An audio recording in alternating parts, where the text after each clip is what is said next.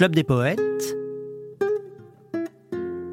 et vive la poésie.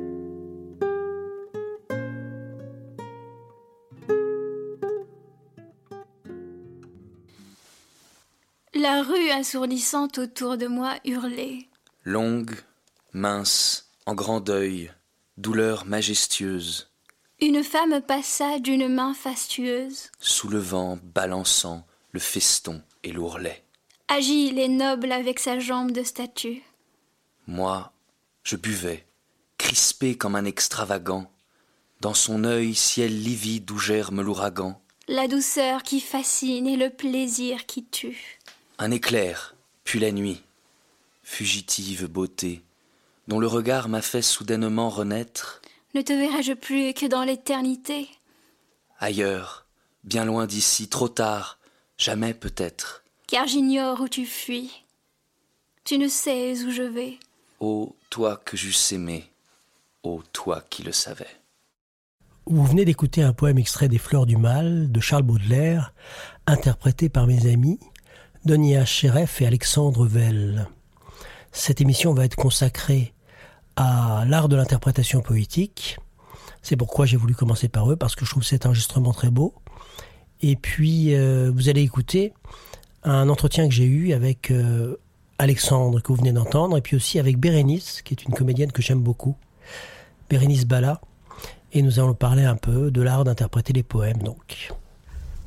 Alors il y a quelque chose auquel on est très attaché au Club des Poètes, c'est l'idée que la poésie est avant tout euh, un art qui se transmet par la voix.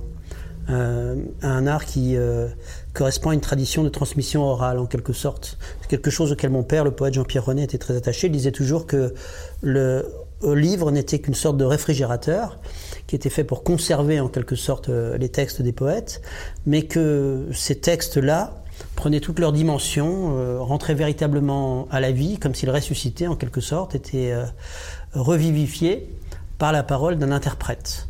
D'ailleurs, on le sait, pendant très longtemps, la poésie a été transmise euh, d'abord par la voix, et c'est un art qui existe avant l'écriture et avant le livre, depuis avant l'écriture et depuis avant le livre. Alors, je suis venu aujourd'hui avec deux amis à moi, qui donnent une grande part de leur euh, talent et de leur énergie à défendre cet amour de la poésie qui nous habite tous. Et euh, leur particularité par rapport euh, aux autres personnes qui disent des poèmes au Club des Poètes, c'est qu'ils ont fait de l'art de l'interprétation leur métier. Ce sont tous les deux des comédiens. Donc il y a Bérénice Bala, qui est à ma droite, et il y a Alexandre Vell, qui est à ma gauche et tous les deux sont des interprètes. Je vais un peu leur poser des questions parce que c'est un sujet qui m'intéresse pour savoir euh, comment, euh, s'ils avaient des conseils à donner dans l'interprétation poétique, quels seraient leurs conseils. Et puis moi-même, je vais essayer de faire part de mon expérience par rapport à ça. Alors, on va commencer par toi, Bérénice, ainsi que le veut la galanterie française. Alors, dis-moi, euh, selon toi, quand, tu abordes un poème, de quelle manière tu, tu te livres à cet exercice? Oui, alors déjà, je choisis euh, des poèmes qui me touchent particulièrement, donc euh, beaucoup euh, des poèmes d'amour notamment. Et c'est assez instinctif dans le sens où je pense que lorsque l'on dit ce qu'on pense, s'il y a la pensée, c'est là où on se l'approprie et donc s'il y a la pensée, il y a une pas une justesse, mais enfin il y a sa justesse à soi. Bien sûr, oui. Donc. Euh, tu es animé par le sentiment du poème et comme il fait écho en toi, euh, ça vient de toute façon de manière naturelle. Mais cela dit, tout ça repose aussi sur l'expérience que tu as du métier d'interprète et de comédien, puisque tu as travaillé la voix, tu as travaillé l'articulation, tu as travaillé un certain nombre de choses. C'est ça, il y a l'articulation, euh, les virelangues, nous en parlions tout à l'heure avec notre cher Alexandre, avec le crayon dans la bouche, à réciter euh, soit des poèmes, des textes à haute voix ou faire des virelangues. Ça, pour l'articulation, c'est très bon. Euh, placer sa voix, euh, les travails de la respiration. Euh, porter sa voix, hein, quand on est au théâtre, c'est encore différent. Enfin, même euh, au club des poètes, notamment, savoir porter sa voix et penser à la petite vieille du fond euh, qui est sourde. Mmh, et puis, voilà, après, oui, je pense que. Et toi, tu, tu, as, tu, tu, as appris un peu le métier au début, à l'origine, avec Jean-Laurent Cochet. Jean-Laurent Cochet, c'était un, quelqu'un qui, qui, était comédien et qui était aussi, bien sûr, professeur de théâtre et qui a été le maître d'un certain nombre de, de grands acteurs. Je crois que Depardieu a été chez lui, ah c'est oui, ça il a, euh, oui, oui. Euh, Depardieu, il l'a pris sous son aile même. Il mm. commençait très jeune, où Depardieu parlait très mal, il était mm. à moitié bègue. Mm. il l'a emmené chez un phoniatre. Euh, oui, oui, Lucchini, Richard Berry, Adjani. Ah oui, il y a toute une belle équipe qui vient Isabelle de chez Huppert. Et, et, et, moi, au Club des Poètes, j'ai eu l'occasion aussi de rencontrer pas mal d'interprètes qui venait euh, donc de son école à lui. Et je me souviens que une des règles qui était enseignée, c'était le fait de déstructurer un petit peu en quelque sorte euh, la prosodie classique quand il s'agissait de vers classiques, de sorte qu'on oublie un peu en quelque sorte qu'on était en train de d'écouter un poème récité mais que le poème récité soit restitué à la parole, euh, je dirais, à la parole commune, à la parole euh, quotidienne, et que donc, ça. Euh, Oui, une forme de, moi j'appelle ça comme ça, où on casse les vers, on se l'approprie. parce qu'en fait, dans la vie, quand on, quand on, lorsque l'on parle, on respire n'importe où. Mm-hmm. Personne ne respire à un point ou forcément une virgule donnée, on respire n'importe où. Et donc, c'est ce qui nous enseignait Cochet, c'est-à-dire, finalement. Euh, enfin, n'importe où, c'est pas vraiment n'importe où, mais selon son, enfin, son dans propre rythme. Dans le sentiment, si tu es dans le sentiment, encore une fois, mm. pardon, dans, dans, le sentiment de ce que tu dis, mm. et tout d'un coup, voilà, là j'ai fait une pause, j'ai repris ma respiration, alors que je suis en plein milieu de phrase, on est tous d'accord. Et en fait, c'est ça, c'est. Euh, c'est euh, construire son propre phrasé, euh, évidemment, il faut qu'il y ait un sens. Bien sûr. Dans, dans, le sentiment et la pensée de, de, de ce que tu dis, de, de, ta réplique, de ta. Avec sa propre. Ce que j'appelle casser des verres, enfin, c'est-à-dire se l'approprier. Euh, oui. Ne pas, euh, parce que je pense qu'après, autrement, ça peut embêter euh, les gens si tu fais bien dans tout. Ça devient emphatique et puis. c'est lourd. On se laisse endormir par la musique en quelque ça. sorte. Oui, une musique. voilà, il n'y a pas de musique. enfin, on a sa musique. Et, et, alors, je voudrais que notre ami Alexandre nous dise un peu quelle est sa perception lui aussi de, de l'art de dire la poésie. Bah alors c'est très intéressant euh, qu'on parle de casser le verre classique parce que euh, moi bien sûr euh, j'ai fait du théâtre classique aussi et c'est exactement ce qu'on nous disait parce que sinon ça fait pas du tout naturel, ça fait même complètement hors sol et ça devient vite très ennuyeux. Mais pour la poésie, et notamment parce que j'aime beaucoup la poésie classique aussi et du 19e, moi j'ai l'impression qu'on peut dans l'alexandrin français retrouver quasiment à chaque fois, c'est pas des règles précises mais un certain rythme et un certain souffle que l'auteur avait bien prévu qu'on mette. Et alors là, bien sûr, il faut que la technique soit en place, et notamment euh, la technique de bien dire un vers en français euh, classique, c'est-à-dire euh, attention au E, attention au dièse, sans en faire des, des, tonnes pour autant. Je pense que c'est important de voir que chaque vers a sa logique propre. Et qu'en poésie, on est moins obligé de la casser sans pour autant renoncer aux sentiments qui, euh, comme tu le disais, si la technique est en place, après, il faut parler avec le cœur. Mm. Et, j'aime bien ce mélange entre euh, rigueur du vers classique qui contient ses propres règles d'une certaine manière et euh, expression du sens et des mm, sentiments. Mm. Oui, oui c'est vrai pour la poésie, je suis d'accord. Oui, ce que je dirais à, ce propos, c'est que, enfin, en ce qui me concerne, quand on me demande des conseils d'interprétation, j'ai tendance à dire que il faut, il faut faire comme si on parlait à quelqu'un. Voilà, c'est un peu ça mon idée. C'est que, par exemple, si je dis euh, le début du lac de la Martine, euh, si je le dis de façon complètement réglée, je vais dire euh, ainsi toujours poussé vers de nouveaux rivages, dans la nuit éternelle emporté sans retour, ne pourrons-nous jamais sur l'océan des âges jeter l'encre un seul jour? Et si donc moi je, crains toujours que les gens en fait se laissent un peu bercer par la, par la musique du, du vers et donc je comme tu disais un peu, je ne sais pas si je employer le mot cassé, mais je dis par exemple, je dis ainsi, toujours poussé sur de nouveaux rivages, vers de nouveaux rivages, dans la nuit éternelle, emporté, sans retour. Ne pourrons-nous jamais sur l'océan des âges jeter l'encre un seul jour? Enfin donc, d'une certaine manière, j'essaie de, faire oublier, de faire oublier un peu le, je veux dire le côté complètement réglé du, du vers. Mais j'aimerais que maintenant vous nous donniez, euh, après la théorie, chacun euh, un exemple d'un poème que vous aimez. Alors j'aurais aimé, si tu voulais bien, que tu dises le poème de Marceline Desbordes-Valmore euh, sur le fait d'être amoureuse. Et alors, juste, je rebondis juste sur quelque Ouais, chose je parce que prie. tu viens de dire euh, qui est intéressante. euh, justement, euh, euh, Jean-Laurent Cochet disait beaucoup ça. Le- les fables de La Fontaine, quand il nous, il nous, disait- il nous faisait travailler les fables de La Fontaine et il nous disait toujours pensez, parlez à, à votre ami. Voilà. Parlez à votre copine. Vous parlez à votre copine quand tu racontes une histoire. Voilà. En fait, tu racontes une histoire, Ouais, c'est ouais. ça.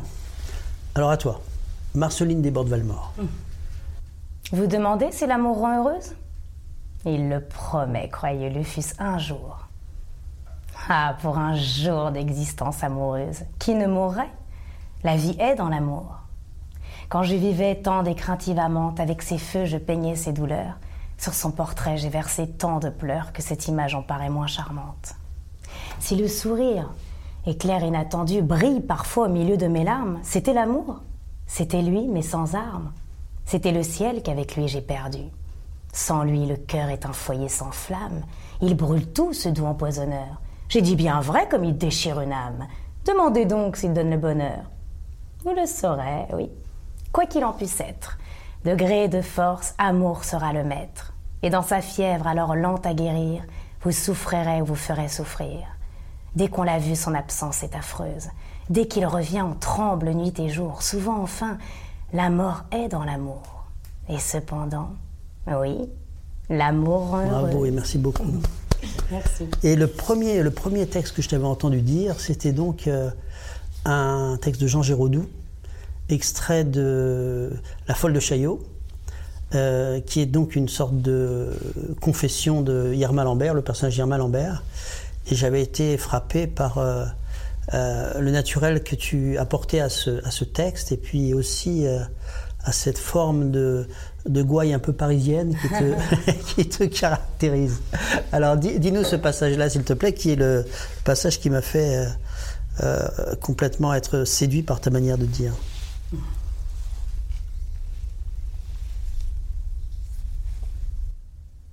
Je m'appelle Irma Lambert.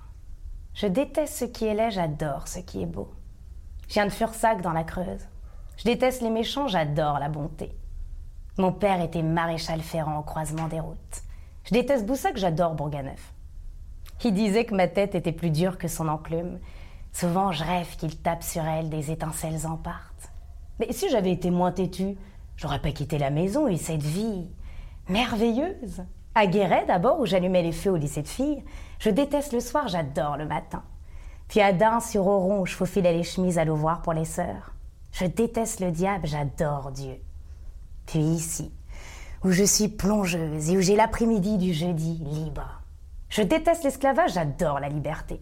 Être plongeuse à Paris, cela n'a l'air de rien, le mot séduit, il est beau et cela semble tout. Mais qui a plus de relations qu'une plongeuse? À l'office, à la terrasse, sans compter que parfois je double le vestiaire. Et moi je n'aime pas beaucoup les femmes, j'adore les hommes. Eux n'en savent rien. Jamais je n'ai dit à l'un d'eux que je l'aimais. Je ne dirai qu'à celui que j'aimerais vraiment. Beaucoup m'en veulent de silence. Ils me mettent la main sur la taille et croient que je ne le sais pas. Ils me pincent et croient que je ne le sens pas. Ils m'embrassent dans les couloirs et croient que je ne le vois pas. Ils m'invitent le jeudi, ils m'emmènent chez eux. Ils me font boire. Je déteste le whisky, j'adore la nisette. Ils me retiennent, ils s'étendent, tout ce qu'ils veulent. Mais ma bouche est serrée. Mais que ma bouche leur dise que je les aime, plutôt me tuer. Ils le comprennent. Pas un qui ne me salue ensuite lorsqu'ils me rencontrent. Les hommes détestent la lâcheté, ils adorent la dignité. Ils sont vexés, tant pis pour eux. Hein. Ils n'avaient que ne pas s'approcher d'une vraie fille. Et que penserait celui que j'attends s'il savait que j'ai dit je t'aime à tous ceux qui m'ont tenu avant lui dans leurs bras? Mon Dieu, que j'ai raison de m'obstiner à être plongeuse. Car il viendra. Il n'est plus loin. Il ressemble à ce jeune homme sauvé des eaux.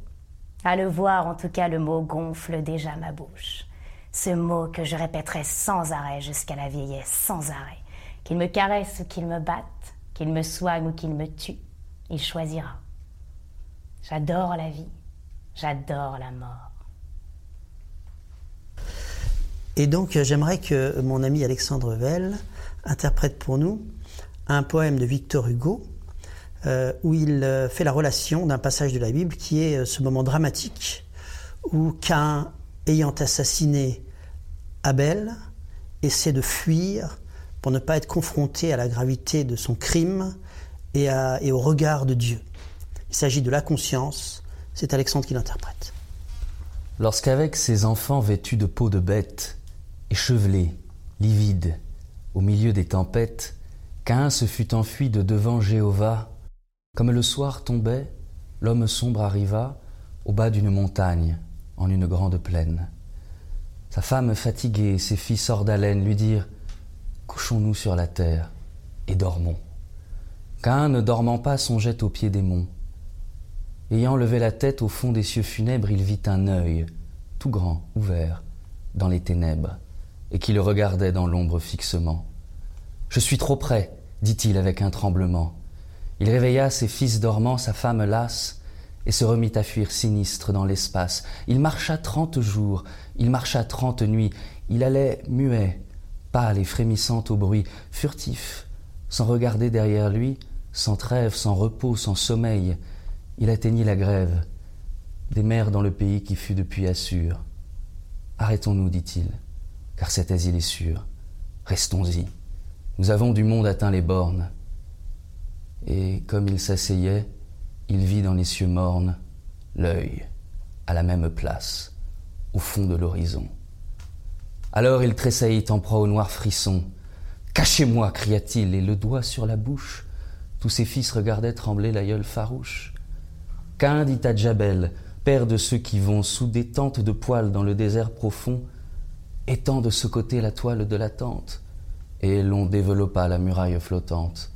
Et quand on l'eut fixée avec des poids de plomb, Vous ne voyez plus rien? dit Scylla, l'enfant blond, la fille de ses fils douce comme l'aurore. Et qu'un répondit Je vois cet œil encore. Djoubal, père de ceux qui passent dans les bourgs, soufflant dans des clairons et frappant des tambours, cria Je saurais bien faire une barrière. Il fit un mur de bronze et mit qu'un derrière. Et qu'un dit cet œil me regarde toujours. Enoch dit Il faut faire une enceinte de tours si terrible que rien ne puisse approcher d'elle. Bâtissons une ville avec sa citadelle, bâtissons une ville et nous la fermerons. Alors, Tubal-Cain, père des forgerons, construisit une ville énorme et surhumaine. Pendant qu'il travaillait, ses frères dans la plaine chassaient les fils d'Énos et les enfants de Seth, et l'on crevait les yeux à quiconque passait. Et le soir, on lançait des flèches aux étoiles. Le granit remplaça la tente au mur de toile. On lia chaque bloc avec des nœuds de fer et la ville semblait une ville d'enfer. L'ombre des tours faisait la nuit dans les campagnes. Ils donnèrent au mur l'épaisseur des montagnes. Sur la porte, on grava Défense à Dieu d'entrer. Quand ils eurent fini de clore et de murer, on mit l'aïeul au centre en une tour de pierre, et lui restait hagard et lugubre. Oh mon père, L'œil a-t-il disparu dit en tremblant Scylla Et qu'un répondit non, il est toujours là. Alors il dit Je veux habiter sous la terre, comme dans son sépulcre un homme solitaire. Rien ne me verra plus, je ne verrai plus rien. On fit donc une fosse et qu'un dit C'est bien. Puis il descendit seul sous cette voûte sombre, quand il se fut assis sur sa chaise dans l'ombre, et qu'on eut sur son front fermé le souterrain. L'œil était dans la tombe et regardait qu'un. Merci beaucoup à Alexandre Vell pour ce très beau poème, certainement un des plus grands poèmes du répertoire classique français. Et j'en profite euh, pour vous poser une question à tous les deux, euh, puisque tous les deux, vous avez choisi la carrière d'acteur et de comédien. Je crois avoir compris d'ailleurs que euh, vous êtes plus facilement en connexion avec une interprétation en direct avec les gens plutôt que vous n'êtes pas des amoureux de la caméra d'après ce que j'ai pu comprendre enfin en parlant avec vous. Et je pense que d'une certaine manière euh, le, théâtre l'interprétation sur scène en public vous est plus euh, naturel que, euh, que la caméra. Mais ce que je voudrais savoir parce que je sais bien j'imagine bien en tout cas que le métier de comédien contemporain pose beaucoup de problèmes dans le sens qu'on doit faire des castings, que les textes qu'on nous propose ne sont pas forcément toujours des textes de génie et qu'il faut bien en même temps réussir à travailler. C'est très important pour vous, bien sûr. Et je voudrais savoir quelle, quelle, quelle est la relation que vous entretenez justement avec les beaux textes et en, dans quelle mesure euh, ça répond aussi à votre vocation d'interprète. Alors je ne sais pas si je me fais bien entendre, ce que je veux dire c'est euh, dans quelle mesure c'est le désir d'interprétation des beaux textes qui vous conduit à vouloir être acteur et dans quelle mesure c'est aussi euh, euh, simplement la joie euh, d'interpréter, la joie de dire, la joie d'essayer de trouver la sensation juste quand on interprète. oui, c'est vrai qu'on n'a pas toujours la chance de dire des beaux textes. je le sais, je suis bien placée pour le savoir. Mais alors, il y a les deux pour moi. C'est-à-dire, il y a l'amour des mots et heureusement, grâce euh, à toi, on n'a pas forcément euh, beaucoup d'occasions. Et grâce à toi, euh, c'est comme une scène, hein, le Club des Poètes, et on peut déverser tous ces vers magnifiques. Donc on n'a pas toujours l'occasion, effectivement. personnellement, je fais beaucoup de doublage, donc c'est encore un autre exercice. Et beaucoup de boulevards, de café-théâtre. Et et c'est autre chose, c'est de la comédie, mais c'est sûr que les mots, euh, les beaux mots n'y sont pas toujours. Et, euh, et c'est un manque, et heureusement, tu as euh, le Club des Poètes qui permet ça aussi. Mais oui, moi je dirais les deux. C'est ça qui m'a donné envie, très jeune, déjà petite fille.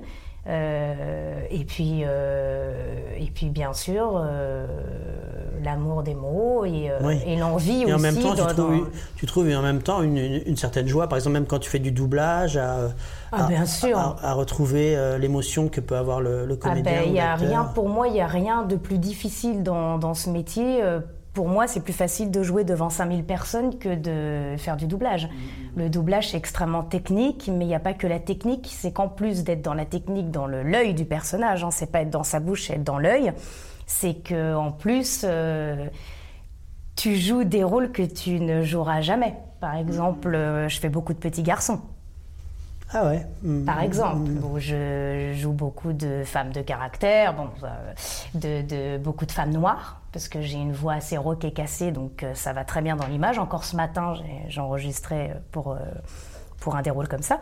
Et c'est ça qui est assez jouissif. Dans le doublage, tu joues des rôles que tu joueras jamais dans la vie en tant que au théâtre ou au cinéma. Donc, et c'est un rôle, et c'est un, pardon, un jeu doublage, un jeu très cinématographique, pas théâtral pour le coup. Tu ne peux pas en faire des caisses, tu dois être naturel, ça doit être quotidien. Tu dois parler quotidiennement, tu dois faire les élisions, tu dois. C'est parler comme on est en train de parler. Hum, hum. Et toi, euh, Alexandre, tu as fait des études de lettres, et donc euh, tu as vraiment un rapport euh, très intense avec, avec le beau langage et avec la littérature. Donc comment tu fais coïncider ça avec ton métier d'acteur, de comédien? Il y a eu un jour assez euh, précieux dans ma vie où, euh, en, première année d'études de littérature, j'avais une professeure absolument incroyable euh, qui était spécialiste de la voix des femmes au XVIIe siècle. Donc on était vraiment dans la tragédie, dans Phèdre hein, notamment, qu'on avait beaucoup étudié. Et elle nous avait obligés à apprendre un texte par cœur. Et la plupart des élèves ne l'avaient pas fait. Et moi, j'avais appris le monologue de Théramène euh, jusqu'au fond de nos cœurs. Notre sang s'est glacé, des coursiers attentifs, le crin s'est hérissé. Cependant, sur le dos de la plaine liquide s'élève à gros bouillon une montagne humide. Et j'ai rêvé sur ce texte. Et en fait, j'ai rarement eu l'occasion de faire ça parce qu'avant, je faisais du théâtre, mais plutôt du théâtre amateur. Et on n'allait pas vraiment dans les grands classiques. C'est vraiment quand on commence à se professionnaliser qu'on va toucher ces textes-là. Euh, et, en fait, j'ai découvert euh, après qu'elle était cantatrice d'opéra, en plus d'être professeure euh, de lettres. Et j'ai vu là la jonction entre les deux univers, entre la technique vraiment littéraire où on étudiait, décortiquait chaque mot, et l'art de les dire en face, et finalement que ça pouvait se répondre, qu'il pouvait y avoir un très bel écho. Et j'ai poursuivi mes études de théâtre et de littérature en me disant quel beau mélange finalement, quelle, quelle chance j'ai. Et je me souviens très bien que cette professeure, après que j'ai fini le monologue, m'avait dit euh, Vous le garderez toute votre vie comme un cadeau, vous êtes fait un cadeau à vous-même. Et je ne peux que lui donner raison. Oui, oui, on en parlait tout à l'heure d'ailleurs, euh, euh, hors, hors enregistrement, du fait que parfois on rencontre des personnes qui sont des personnes très âgées et qui, euh, quand ils étaient très jeunes, avaient appris des poèmes et puis ensuite, euh, donc quand ils sont très âgés, parfois ils perdent la mémoire pour toutes les choses quotidiennes ou pour des choses très récentes.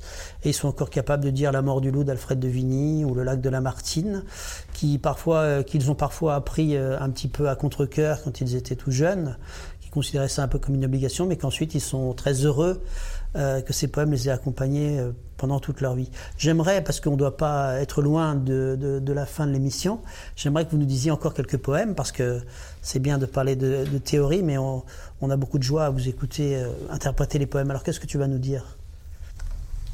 Il faut dans ce bas monde aimer beaucoup de choses pour savoir après tout ce qu'on aime le mieux. Les bonbons, l'océan, le jeu, l'azur des cieux, les femmes, les chevaux, les lauriers et les roses. Il faut fouler aux pieds des fleurs à peine écloses. Il faut pleurer beaucoup, dire beaucoup d'adieux. Puis le cœur s'aperçoit qu'il est devenu vieux, et l'effet qui s'en va nous découvre les causes.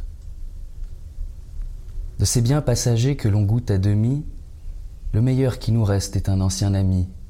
On se brouille, on se fuit, qu'un hasard nous rassemble.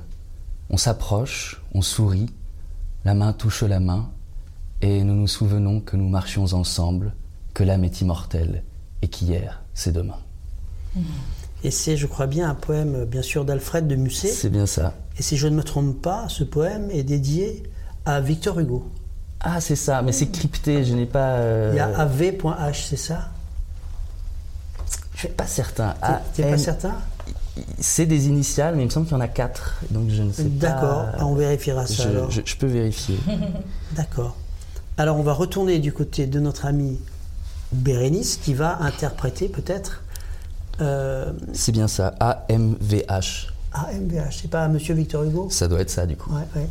Mes et, excuses. euh, et- et donc, euh, on va t'écouter interpréter le poème de Marie-Noël qui s'intitule hum, Si j'étais plante et qui est extrait des notes intimes.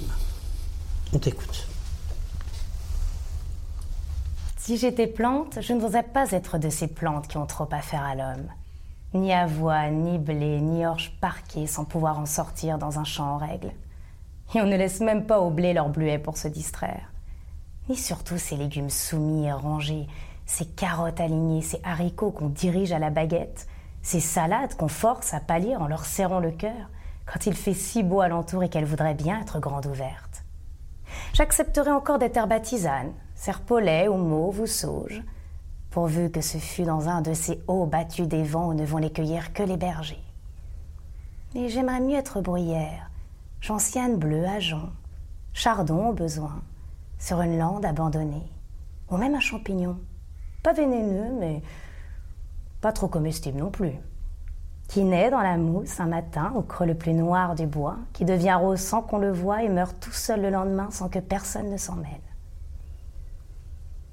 Et si j'étais animal, je ne voudrais pas être bête de maison ou de ferme, pas même la chèvre qu'on attache au piquet et qu'on rentre dans une étable pour la traire, ni une de ces poules dans la basse-cour toutes mêlées au marché de l'homme, et qui peuvent se dire l'une à l'autre quand elles ont pondu un œuf, c'est 15 sous que j'ai fait là et je vaux 10 francs la livre. Non, non. J'aimerais mieux être au lièvre, au renard, au biche, au rossignol, qui ne rencontrent l'homme jamais que le jour où il les tue. Et j'aurais été toute ma vie animal des plus domestiques. Chien attaché, serin en cage, bête de somme, ou légumes à faire la soupe. C'était la volonté de Dieu. Merci beaucoup à Bérénice pour ce très beau poème qui, en quelque sorte, fait partie de la deuxième partie de l'œuvre donc de Marie-Noël, qui a toute une partie qui est en vers euh, particulièrement musicaux et chantants. Si je ne me trompe pas, son recueil de poèmes s'appelle Les chansons et les heures et euh, fait partie de la collection Poésie Gallimard, donc euh, on peut se le procurer assez facilement. Et cette, euh, ce poème-là que tu as dit fait partie du- d'un moment de sa vie où elle euh, interroge la question de la foi avec plus de, de gravité en quelque sorte. Disons que la première partie de sa vie, elle était habitée par la foi qui était une sorte de musique qui a accompagné toute sa vie et elle n'avait, qui était mêlée de aucun doute. C'est comme si elle était en présence de Dieu continuellement. alors que dans les notes intimes, eh bien, euh, elle s'interroge, elle, euh, elle, a passé des déceptions, elle a passé des moments euh, effectivement de grands doutes, et donc elle se questionne sur la, la faculté qu'elle a de, de, continuer à faire vivre sa foi alors qu'elle est plus âgée et qu'elle a été confrontée à des choses plus difficiles. C'était Et vive la poésie, l'émission hebdomadaire du Club des poètes. Et pour terminer, quelques mots du fondateur Jean-Pierre Renet. Bonsoir amis, bonsoir, qui que vous soyez, où que vous soyez, si vous avez quelque chose sur le cœur, quelque chose qui passe difficilement, écrivez-moi, écrivez-moi tout de suite comme on écrit à un ami, et nous serons peut-être un peu moins seuls. Bonsoir, à la semaine prochaine, et vive la poésie.